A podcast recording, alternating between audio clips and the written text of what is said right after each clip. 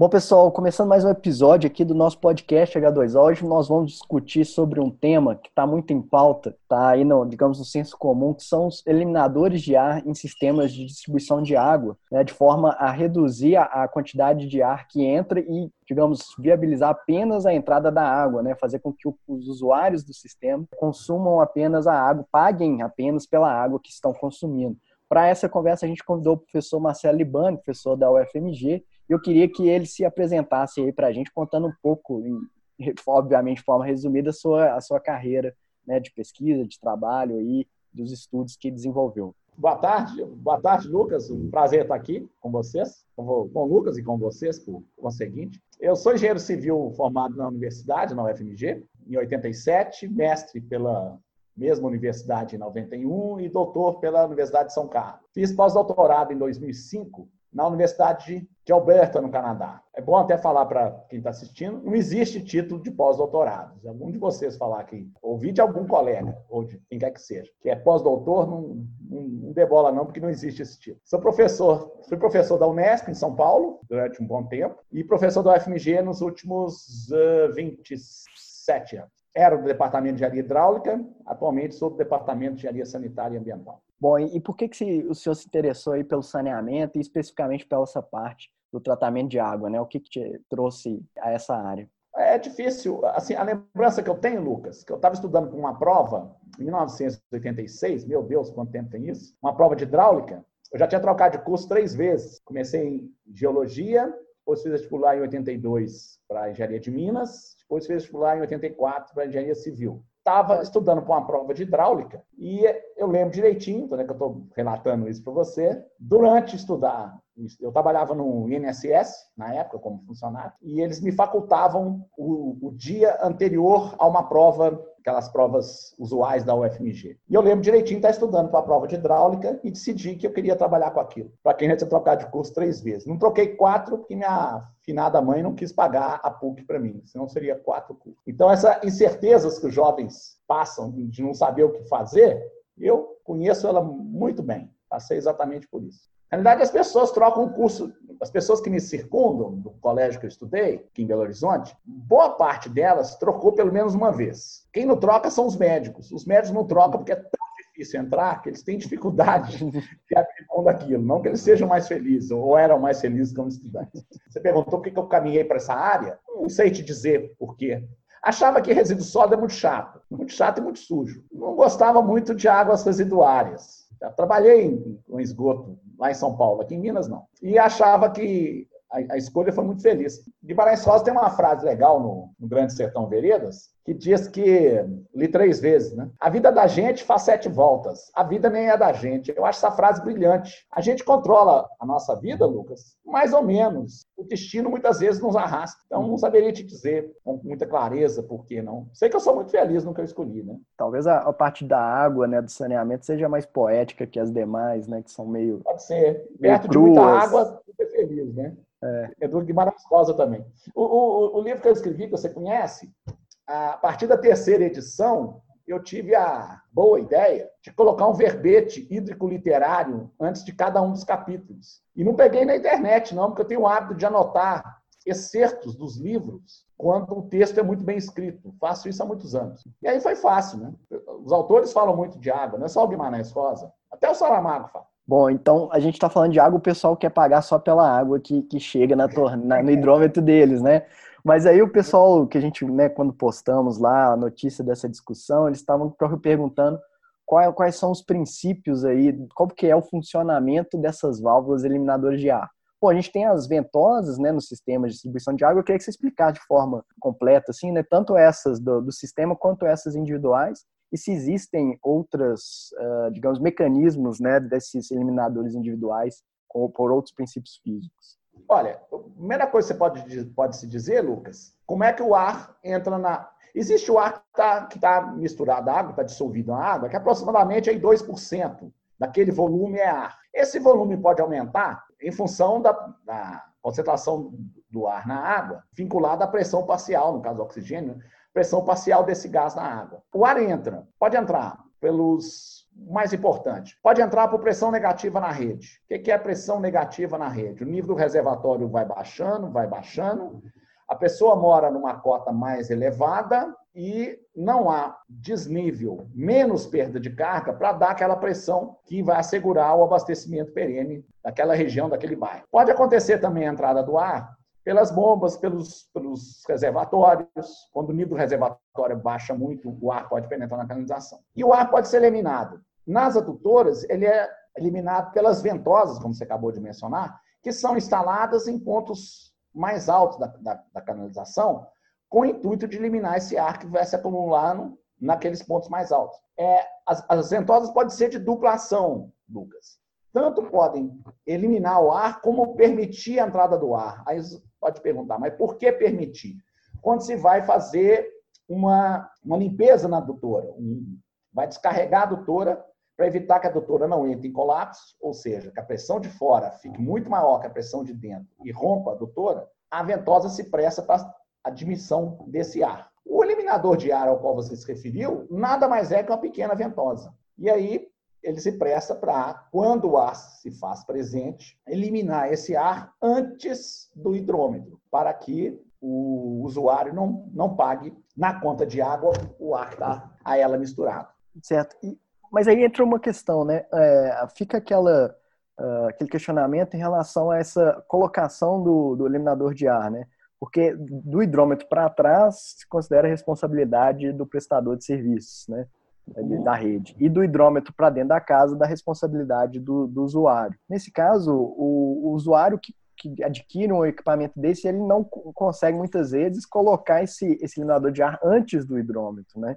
Então, como mesmo assim, colocando depois, que, é, que a gente vê muitas vezes o desenho, como ele continua funcionando e, e, reduzindo né, os valores que a pessoa paga na conta de água? É, na realidade é o seguinte, o, o, que, que eu posso falar do que já foi feito em nível de pesquisa utilizando esse tipo de equipamento. Uns colegas do, do Juiz de Fora, da Universidade Federal de Juiz de Fora, inclusive que navegaram nas águas lá conosco, lá na pós-graduação, dois colegas fizeram um trabalho em Juiz de Fora e chegaram à conclusão que de ar, os eliminadores de ar, de ar não fazem a menor diferença o emprego deles. E ainda pontuaram que pode ser foco de perspectiva de contaminação na água. Só para tentar não fugir da pergunta, mas mencionar sobre a questão de pressão negativa, já que estamos falando para muita gente. Se, se houver pressão negativa na redistribuição, e naquele ponto onde a pressão negativa, Lucas, vigorar, houver uma fissura na canalização, ao invés da água espirrar quando a pressão é positiva, a sujeira que a circunda penetra na rede, na, na rede de água e pode contaminar a água. O cloro residual se presta para minimizar tais efeitos quando eles ocorrem. Pois bem, em relação aos eliminadores, um trabalho feito na UFMG, uma orientação Márcia Lara, do Departamento de Engenharia Hidráulica, de cuja banca eu participei, depois nós escrevemos juntos o trabalho, avaliou-se a utilização desses equipamentos. Quais foram as conclusões principais dessa pesquisa? Primeiro, que eu acho mais importante, não faz sentido utilizar equipamento de eliminador de ar em sistemas que o abastecimento é perene. Se o abastecimento é perene, não faz diferença ter o eliminador de ar como não ter. Quando há desabastecimento, ele poderia ou até pode vir a ser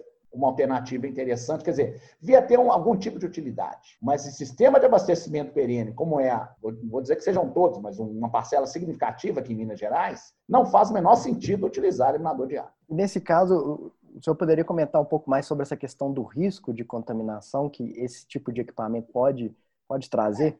Isso foi um trabalho que nós fizemos para a Copasa, Lucas, o Rio Ano da Graça aí, 2006 2005, eu sempre fico pensando, foi antes ou depois do meu exílio lá no Canadá. Foi antes, 2004 ou 2005. Uma das, dos testes que nós fizemos, nós mergulhamos o equipamento, instalamos o equipamento na tubulação e mergulhamos a tubulação simulando uma, uma enchente. Nessa circunstância, o corante que nós usamos apareceu na, na rede, dando a entender uma cidade ou algum local mais susceptível a esse tipo de inundação, a esse tipo de água suja ou inundação predominantemente, aumenta a chance de contaminação da água de consumo. Mas isso, isso... isso não, não, acontece normalmente com, com a rede, é, dado as estruturas dela? Uma rede normal sem esse tipo de equipamento, isso não acontece? Sim. Uma das premissas da rede de distribuição é garantir uma pressão mínima de 10 metros na rede. Para quem está nos ouvindo, 10 metros é o seguinte: na entrada do cavalete, pode ter até um sobrado, sobrado normalmente dois andares, vou ter uma casa de três andares que a água chegaria até o reservatório. É isso. É a pressão mínima que a norma brasileira estabelece. Se a pressão ocorre a pressão negativa, como aquilo que eu mencionei, aí a existência daquele equipamento é uma chance a mais para favorecer eventual contaminação. Se a rede perenemente está com pressão positiva, a possibilidade de contaminação reduz-se muito, muito, muito mesmo. Eu até afirmo dizer, Lucas, que a chance de contaminação recai para o reservatório domiciliar, que é uma cultura que nós. Eu acho que nós herdamos dos portugueses. Eu não tenho lá estudo muito aprofundado sobre isso, não. Mas eu não vi, em vários países da Europa eu não vi. E na América Latina eu vi sempre. Às vezes é por uma questão de descontinuidade né, do abastecimento. Sim, a desconfiança do sistema, sim. Uhum. Desconfiança do, da, da, da perenidade do abastecimento. Aí uma questão interessante que você está comentando sobre essa questão da pressão, Lucas, quando nós vivenciamos aquela estiagem severíssima, 2014, 2015, isso me chegou para uma reportagem, para um repórter da Folha que me ligou, que em São Paulo ele estava garantindo pressão mínima na rede abaixo da ordem de 1 a 2 metros. Principalmente, isso segundo o repórter, principalmente nas regiões mais afastadas do centro. E aí era, eu falei isso para ele, era uma maneira de reduzir o consumo, mas uma maneira, vou dizer perversa, não, uma palavra forte, mas uma maneira uh, controvertida, vai. Porque se colocar a pressão de 1 a 2 metros na entrada da, da casa, se o reservatório está a 3 metros e meio, a pessoa só vai se abastecer se for até o, até o cavalete. Uhum. Com isso, reduz o consumo. Simples. Não sei se isso foi feito nos bairros onde tem a população mais abastada da cidade. Acho que não. Que a pessoa tem que se mobilizar até a torneira, até às vezes uma torneira, né, que chega direto da rede, para colocar um é. balde, uma bacia lá e, e se, se abastecer. Se mora num conjunto habitacional, que tem até ter três andares, quatro andares, a caixa d'água vai estar 12, 14 metros. Se a pressão mínima na rede é 2, 3, se chega a, com essa pressão numa, num sistema, Lucas, que tem uma estação elevatória na garagem ou embaixo, os prédios mais altos praticamente todos têm, aí o dano é menor. Mas se o sistema de edificação foi construído confiando numa pressão mínima de 10 metros, uma casa, normalmente casa não tem estação elevatória na garagem. A água, o abastecimento praticamente não ocorre. Praticamente, não totalmente. Certo. E nessas pesquisas que você já comentou, né, em, é, relação a esses eliminadores de ar, você poderia contar um pouco do, das conclusões, além dessa questão de que né, num sistema perene não há grandes, maiores eficiências, num sistema com intermitência há uma maior, digamos, uma funcionalidade desse aparelho. Mas quais foram as, as eficiências observadas e quais, digamos, parâmetros variaram, né, de acordo, por exemplo, de acordo com a pressão, ele é mais ou menos eficiente, enfim, observações nesse sentido. Esse tipo de pesquisa, basicamente, hidrômetro antes, hidrômetro depois do eliminador de ar. Uma tubulação, faço isso no laboratório, uma tubulação ou ligada a um reservatório elevado ou uma estação de bombeamento, que vai bombear água nessa tubulação, põe um hidrômetro antes, põe o eliminador de ar, põe o hidrômetro depois e compara a ferição à medida dos dois hidrômetros. Basicamente é isso. Se a pressão do sistema é mais, é mais elevada, menos importante ainda é, são os eliminadores. Aí tem uma questão interessante que você me fez lembrar aqui, Lucas, a sua pergunta. A importância do eliminador cresce no período de desabastecimento. Quanto menor for a vazão depois de um período nos sistemas que tem desabastecimento, quanto menor é a vazão, aduzida, o percentual de ar na, na água, o percentual de ar na água aumenta.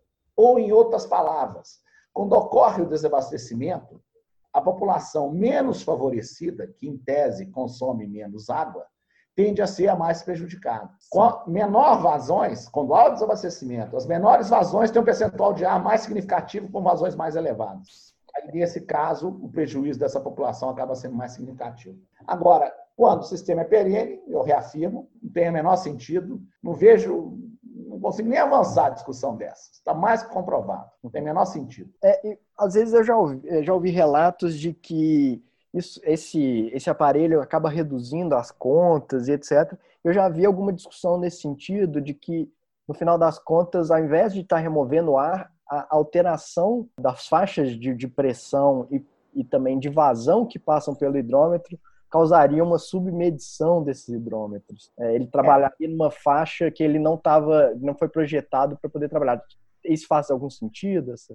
Não, não faz sentido. O eliminador de ar não faz sentido. Agora, isso é uma questão que permeia, você conhece isso tão bem quanto eu, permeia espectadores de serviço. Os hidrômetros têm uma vazão mínima para detectar a água que está fluindo a, a, residência. Se a vazão for inferior à mínima, aquilo não é detectado, aquele volume não é detectado, que acaba inserindo nas perdas dos sistemas. Perdas dos sistemas, aí Belo Horizonte deve estar na casa dos 37%, 38%. O que, que isso significa? Sem tergiversar muito, sem mudar muito o, o cerne da conversa, Lucas, explicando para as pessoas que estão ouvindo. Significa que de cada 100 litros, a Copasa não recebe aproximadamente 37, 38 litros que ela produz a cada 100 metros cúbicos, 37 a 38 ela não recebe, recebe 62, 63. Não quer dizer que esses 37, 38 estão, estão saindo pela calçada, pela sarjeta, de jeito nenhum.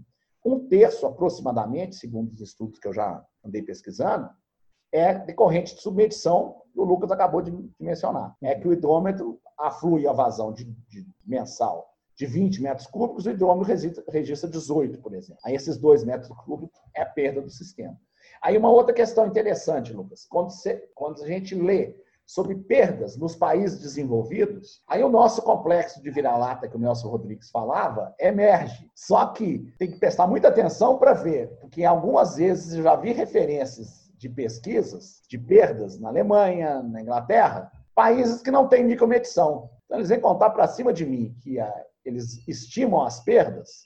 Vocês não têm micromedição, eles não sabem quanto eles estão perdendo. Além do que, aí está vinculado já o, o cerne da nossa conversa, pai, é, regiões mais planas é mais facilmente, são mais facilmente controláveis as pressões do que regiões montanhosas, como Belo Horizonte, por exemplo. Em Belo Horizonte, nós temos 450 metros de desnível, 400 metros dentro da cidade, nós temos desníveis de 400 metros. Entre o BH Shopping e, por exemplo, o viaduto Berrela, quase 400 metros de desnível. Então, é mais difícil controlar a pressão do que controlar em Brasília, por exemplo. Ou Vaza da Palma, Pirapora. Pois é, inclusive no episódio com a Helena Alegre, ela comenta justamente isso, que a metodologia de cálculo de, de perdas do Japão, ela não levava em consideração essas perdas aparentes, que são justamente essas submedições, né? Inclusive, o senhor já até explicou em relação à pergunta de um certo Otávio Randan, eu acho que o senhor não conhece, e ele pergunta justamente isso, do impacto né, desse. É, se, se é previsível, digamos assim, né, se foi observado um impacto né, nesse aumento das perdas aparentes a partir da colocação desses aparelhos, visto que ele gera uma perda de carga aí na entrada do, né, da, do, do hidrômetro, né? Não, eu acho que não, não, não, não afetaria, não. Lucas, porque raciocinemos, se o sistema é estabelecido, é projetado para garantir uma pressão mínima, dinâmica, de 10 metros e uma estática máxima de 50, não vai ser esse a instalação desse equipamento, a montante do, ou eventualmente a jusante, né? A montante do, do hidrômetro que vai fazer tanta diferença. Eu não acredito que isso seja, seja relevante. Agora, a questão dessa. É interessante você falar isso da Helena, né? Da Helena Leque. Isso é um pouco a forma de mensurar também. E uma outra coisa: sistemas, sem tergiversar muito, Lucas, sistemas municipais de prefeitura é muito comum em Minas Gerais, é muito comum em São Paulo, em Minas Gerais, falar os dois estados que eu morei, e o Rio Grande do Norte também, falar os estados que eu trabalhei com mais frequência, Bahia, que os sistemas municipais franquear a tarifa de água para prefeitura, escola, delegacia e coisa que o vale. Isso tudo entra nas perdas. Mas na realidade são perdas aparentes, como o Lucas comentou. Perde, mas não se perde. Na realidade são perdas de faturamento, né? É o dinheiro que o sistema deixa de arrecadar. O prestador deixa de arrecadar. E nessa discussão né, desse, desses aparelhos, é, o pessoal até perguntou também lá pelo Instagram qual seria o órgão responsável por essa aferição da, da sua qualidade, da, da, sua eficiência, visto que muitas vezes é, se seria a ABNT, se haveria alguma nota técnica ABNT, ou seria uma responsabilidade do Inmetro? Não tenho conhecimento se esses equipamentos têm a devida aferição. Desconheço se eles têm. Em tese, quem, quem daria essa aferição é o Núcleo Nacional de Metrologia. Né? Estou imaginando aqui, seria o, o, o, órgão, o órgão responsável por esse tipo de aferição. Eu nunca vi, que não quer dizer que não exista, pode ser que já tenha sido feito esse tipo de trabalho, e que mostre esse tipo de aferição. Eu desconheço. Pois é, a gente perguntou até, a gente fez uma demanda aqui da, da agência pro, pro Inmetro perguntando sobre isso, e eles falaram que não era responsabilidade deles, né, que eles não tinham atribuição nesse sentido.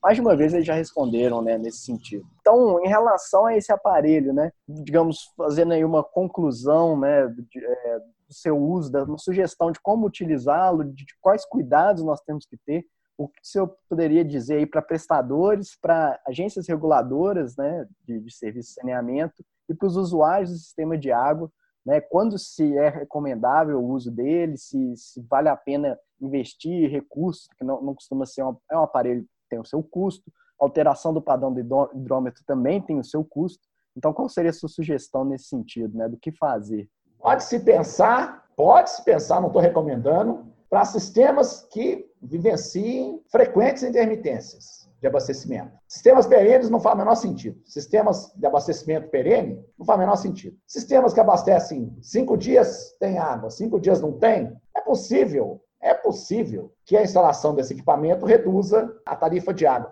Mas eu acho que para esses sistemas os problemas são tão mais sérios que não, vão, que não vai ser esse eliminador de ar que vai melhorar a vida das pessoas. A população tem que batalhar com o prestador para que o abastecimento seja perene, que é, o, que é fundamental. O Brasil, em um certo aspecto, ainda padece do que os outros países na mesma condição socioeconômica já resolveram, que é abastecimento perene de água para toda a população. Nós estamos aí com a população urbana, me ajuda aí, Lucas, uma coisa perto de 92, 93% da população urbana brasileira tem rede de água. Em termos de população total, deve ser perto de uns 85%. Estou falando aqui de cabeça, mas eu não acho que os números sejam tão distantes disso, não. Então, muito mais para as pessoas que não têm ou têm abastecimento do jeito que eu mencionei, aí pode se pensar. Mas para quem tem abastecimento constante, não faz o menor sentido. É, normalmente, até assim, o que eu já tenho visto de outras agências reguladoras, eu sei eu sei que em São Paulo eles não permitem o, uso desse aparelho, acho que na, na, Sabesp, no caso, né? Onde é a prestação da Sabesp. Aqui em Minas a gente tem adotado um, um, no seguinte sentido: se o usuário tiver interesse de adicionar, ele pode, só que ele pode colocar apenas após o hidrômetro, e aí fica essa, essa, esse questionamento: será que ele é efetivo né, após o hidrômetro para eliminar o ar? E não contabilizar isso no hidrômetro, né, nos valores que ele está girando. Depois do hidrômetro, Lucas, mas Maria ganha com isso. Pois é, algumas pessoas dizem que funciona e que reduz conta. E que... Ah, queria ver isso. Queria conhecer essa pessoa. Qual é a importância disso? Olha, é. isso acreditar nisso. E, e além disso. acreditar na cloroquina também. É, é exatamente as custas do serviço também ficam por conta do usuário, né? Seja a compra do, do equipamento, seja a instalação também, que entra como um serviço não tarifado. Mas talvez pode ser um, um, um ponto aí de, de, discussão, né? Dessas áreas. Normalmente, quem tem os serviços mais, é, digamos, intermitentes são as pessoas que têm menores recursos e que provavelmente não vão poder arcar né, com, com todo esse custo, tanto da alteração do padrão, quanto também da, da compra do aparelho, né? E elas estariam sendo impactadas pelo pagamento de, de ar na rede, né? As pessoas, né, normalmente de menores recursos, que seriam mais eh, impactadas nessas situações de intermitência de água e em relação a valores a mais na, na, na tarifa. Então, às vezes valeria, né, caberia um, um estudo nesse sentido, né, de avaliar se essas áreas seriam poderiam ser atendidas de alguma forma, né, para um meio tarifário, né, de alguma forma de um subsídio ali tarifário dentro né, da própria prestação uhum. do serviço, forma a minimizar esses, impactos para quem realmente está sendo impactado por eles, né? É, e, e, nesse sentido, Lucas, em tempos idos, é, era comum as concessionárias mensurarem o consumo por faixa de consumo. Não sei se isso ainda predomina em alguns prestadores de serviço. Não sei. Então, quer dizer, o que quer dizer faixa de consumo? Se a pessoa consumia, se a residência consumia 8 metros cúbicos, pagava 10. Se consumia 3 metros cúbicos, pagava a tarifa mínima, o volume mínimo na época é 6, não lembro se ainda é. Que, exatamente, são as pessoas mais, mais desfavorecidas. Parece que, que a tendência é pagar efetivamente aquilo que se consome. Aproveitar, citar aqui, né, você comentou, a tarifa mínima no, em Minas Gerais era de 6 metros cúbicos, em São Paulo acho que se mantém em 10, mas aqui foi uhum. alterada ali através da revisão tarifária de 2017 por uma determinação da ARSAI, que agora se paga por um valor de tarifa fixa, que independe do seu consumo, que é pela disponibilidade de serviço, e uma outra ah, é tarifa, tarifa variável de, de, acordo com o seu consumo. Né? Então, isso favorece as pessoas que consomem na faixa de 6 para serem, digamos, fazerem uso racional. Uhum. Além disso, essa progressão da tarifa, né, da tarifa social, principalmente, na verdade, é o que acontece na tarifa social, a progressão ela é menor, visto que muitas vezes são famílias com mais pessoas por residência. Então, às vezes, o maior consumo não é por uma questão de uso irracional, de desperdício, e sim por uma demanda devido à maior quantidade de pessoas no mesmo número de pessoas. É, então, reduziu-se a, a, progressividade na tarifa social aqui em Minas, né? enquanto na tarifa residencial ainda se, se mantém um pouco. Né? À medida que se consome mais nas faixas maiores, maior fica o custo do seu metro cúbico. Mencionando aqui um outro assunto, fazendo um parênteses, foi um, um debate que nós estamos tendo agora na, lá dentro dos trabalhos da agência, que é em relação à qualidade da água, né, da portaria de potabilidade, que inclusive está sob revisão, né, portaria de consolidação número 5, 2017, antiga 2914, 2011, antiga 518 de 2000 2004, 2005, enfim. Né, já foi, é, que é a antiga a 1469 de 2000. É, e, enfim. A 1469 de 2000, até essa, as, as, mudanças são muito poucas. Aliás, só uma linha até onde eu sei de mudança, que é a questão de cianotoxinas. Bom, aí a gente teve a seguinte discussão, né? A, a, na, existe um padrão para saída dos filtros, né, pós-filtração, pré-desinfecção, que é um padrão de turbidez a, que era progressivo ao longo dos anos, né, que atualmente está em 95% das amostras, com valor tem que ser valores inferiores a 0,5 unidades de turbidez. E após essa desinfecção, não existe um padrão definido de saída do tratamento, mas deveria, aí, no caso, né, a gente usa o padrão de 5 unidades de turbidez, é, que seria o padrão da rede de distribuição já.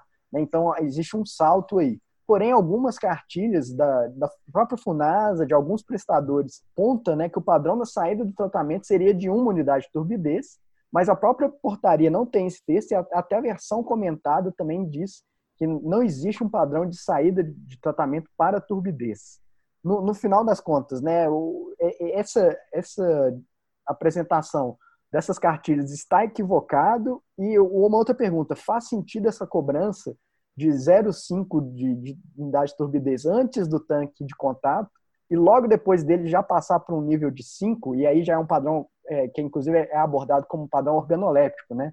Tá ali na, no limiar do quanto as pessoas começam já a perceber uma, uma turbidez na água de forma visual. Enfim, se pudesse abordar um pouco essa questão. Essa questão é interessante, Lucas. Eu comento em, em classe, pelas minhas andanças mundo afora aí, que a saída da ETA, ou na saída dos fios, água filtrada, é meio. Essa atravessa a rua é cinco, que é a rede. É, na realidade, algumas explicações. É, essa, essa, eu, eu, tenho dificuldade de guardar normas, essas leis, coisas que eu falo, mas você falou está correto exatamente isso. A partir de 2017, se eu não me engano, que era, foram metas progressivas, 2016, eu acho, foram metas progressivas estabelecidas pela portaria de 2011, de dezembro de 2011, 25% das amostras, 50%, 75%, depois 95%. Menor do que meio, não podendo ser maior do que 1. Eu acho que tem uma menção nesse sentido. Mas como medida de avaliação de performance, de desempenho. Por quê? Qual é a importância disso? Quanto estudos tendem a mostrar, não vou dizer que sejam todos, que águas de menor valor de turbidez tendem a não apresentar microorganismos predominantemente cisto e ocisto protozoários, sabidamente mais resistentes à desinfecção. Então, se porventura houver protozoários na água, clorar ou não clorar, principalmente o ocisto de, de cripto, criptosporídeo, clorar ou não clorar não faz quase a menor diferença. A, a desinfecção pressupõe o tempo que o desinfetante, basicamente o cloro, principalmente o cloro, o tempo e a dose que vai ser aplicada. Um tanque de contato, Lucas, numa estação, é muito comum se encontrar tempo de detenção teórico da casa de 30 minutos. Então, se se aplicar uma dose, vamos supor uma dose de 1,5 para garantir residual na rede acima de 0,2, é isso, né, Lucas? Acima de 0,2 na rede, se não me engano? É, isso mesmo. Então, o CT, que é o produto da concentração pelo tempo, 1,5 vezes 30, 45 miligramas por litro por minuto. Há estudos de inativação de, de ocisto de, de cripto, de criptoflorídeo, que é, um, é uma doença diarreica. Se a pessoa tiver com o sistema imunológico debilitado, pode levar até a morte, como aconteceu nos Estados Unidos. Mas se você tiver uma boa condição de, de saúde, você vai ficar com dois, três dias de diarreia e, e a vida vai seguir. Existem muitos casos no Brasil que não são notificados. Essas pesquisas mostraram que o CT, que eu disse agora como exemplo, de 45, seria muito comum nas estações de água aqui no Brasil, há pesquisas apontando que 1.200 seria o mínimo. Em alguns casos mais favoráveis, os ocistos se mantiveram viáveis até 7 mil esse valor de CT. O que, que isso quer dizer? Ou constroem-se tanques enormes para poder aumentar o tempo, Lucas, ou usa uma dose que a população vai rejeitar a água. E aí, esse parâmetro de turbidez é o parâmetro mais facilmente mensurável como parâmetro de eficiência de, do tratamento. Muitos trabalhos, eu e outros tantos colegas, nós trabalhamos muito com dados em escala plena, utilizando a turbidez da água tratada ou filtrada.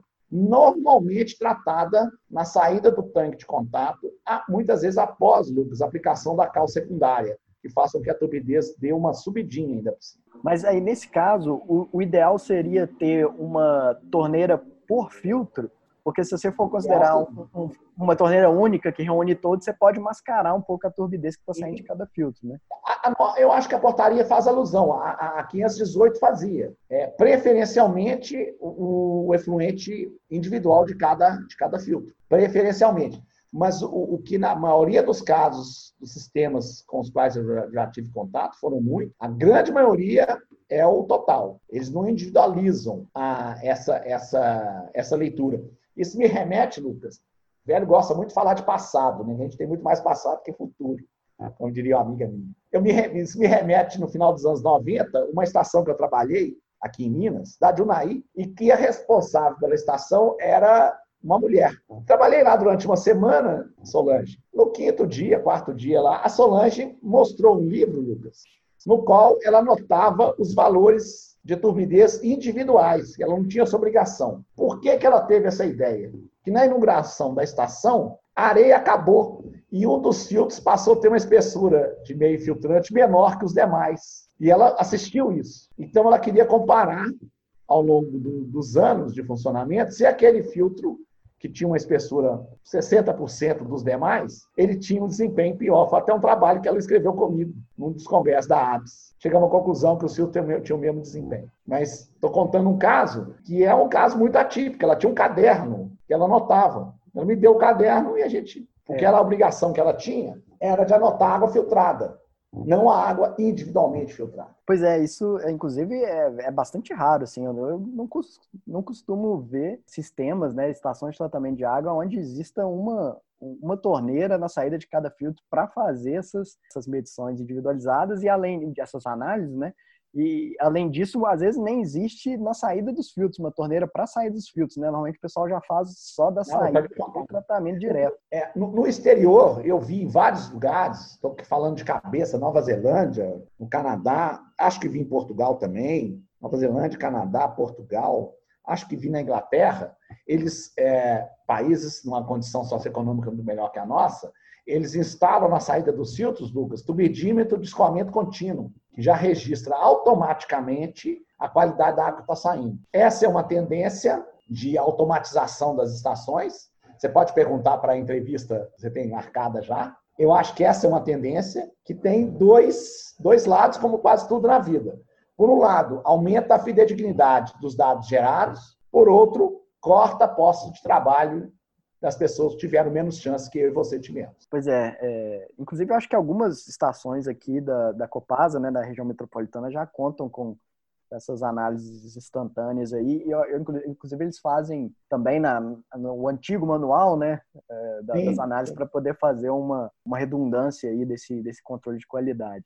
Agora que você, você comentou essa questão de vida útil é, dos filtros, me lembrou uma outra pergunta que o Otávio fez também, em relação à vida útil dos hidrômetros, se a instalação desses aparelhos altera de alguma forma essa vida útil, se tem algum impacto nesse sentido. É, assim, a, a, a lembrança que eu tenho, eu orientei em, em, nível de monografia de especialização o responsável, ele foi, deixou de ser e voltou a ser o responsável para a questão de micromedição da Copasa. Walter Lucas é uma pessoa que eu tenho muito, muito apreço. E a lembrança que o Walter, das conversas que o Walter tinha comigo, ele me dizer que os hidrômetros poderiam perder, ou alguns, ou perdiam, a capacidade de acurácia a partir de cinco anos.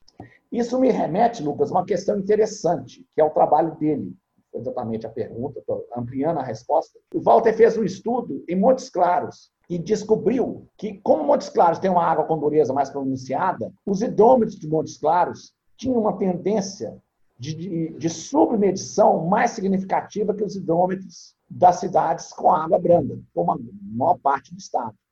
E aí, a, nós, foi um trabalho que ele apresentou em Portugal, valia a pena trocar o parque de hidrômetro de Montes Claros com menor tempo, porque essa troca se pagaria pela redução das perdas aparentes de submedição. Interessante isso, né? Mas em relação a, ao eliminador de ar, o efeito nessa vida útil é. Você acredita que haja algum interferência? Qual é a vida útil dele? Para mim, eu acho que não precisava nem existir, né? Na maior, na maior parte dos casos. Não sei te dizer. Eu sei que já é mais estabelecido, nós temos vários fabricantes de hidrômetro no Brasil.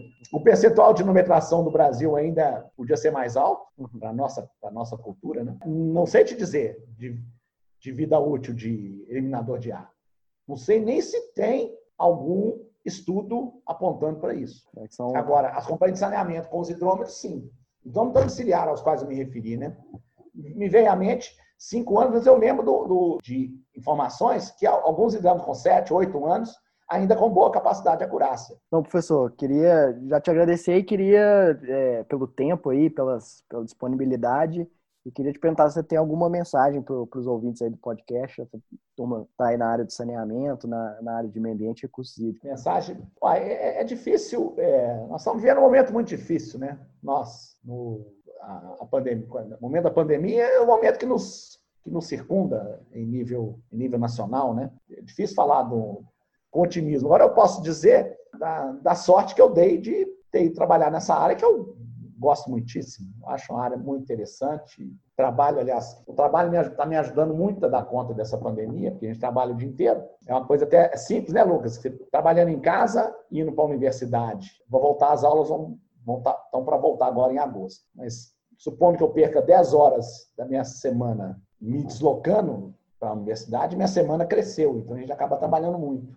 Eu acho, para o pessoal mais jovem, isso é uma coisa importante para dizer. É bom até eu lembrar. Se vocês vão abraçar essa profissão, aliás, para qualquer uma, tenham curiosidade intelectual. Pela última citação do Guimarães Rosa nessa entrevista, que eu cito ele toda hora, Guimarães Rosa dizia que vivendo se aprende, mas mais que se aprende é fazer maiores perguntas. Então, eu acho que é importante para os jovens terem curiosidade de procurar saber o porquê das coisas.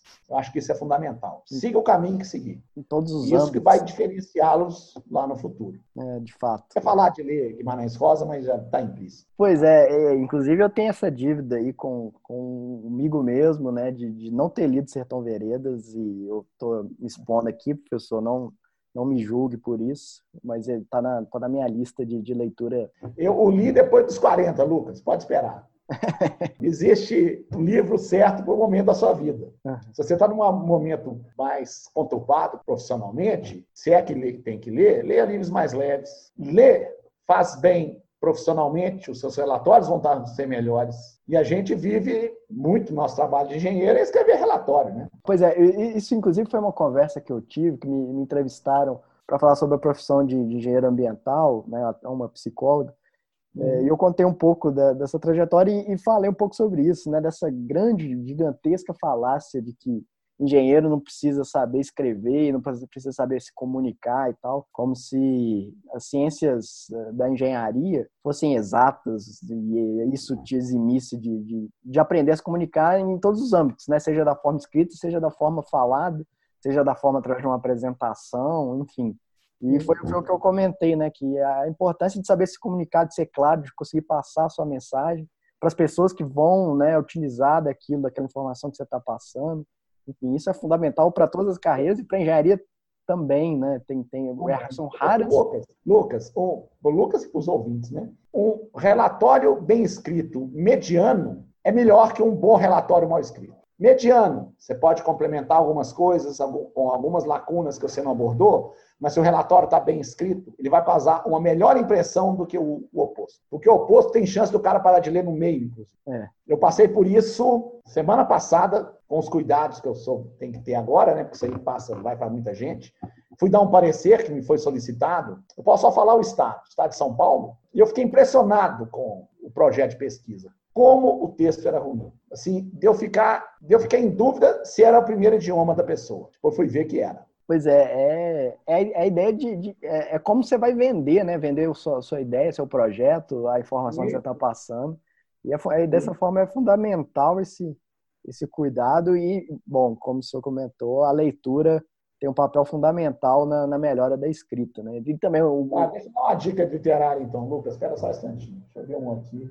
Esse escritor é o, o livro de crônicas do Rubem Braga, 200 crônicas escolhidas pelo próprio Rubem Braga.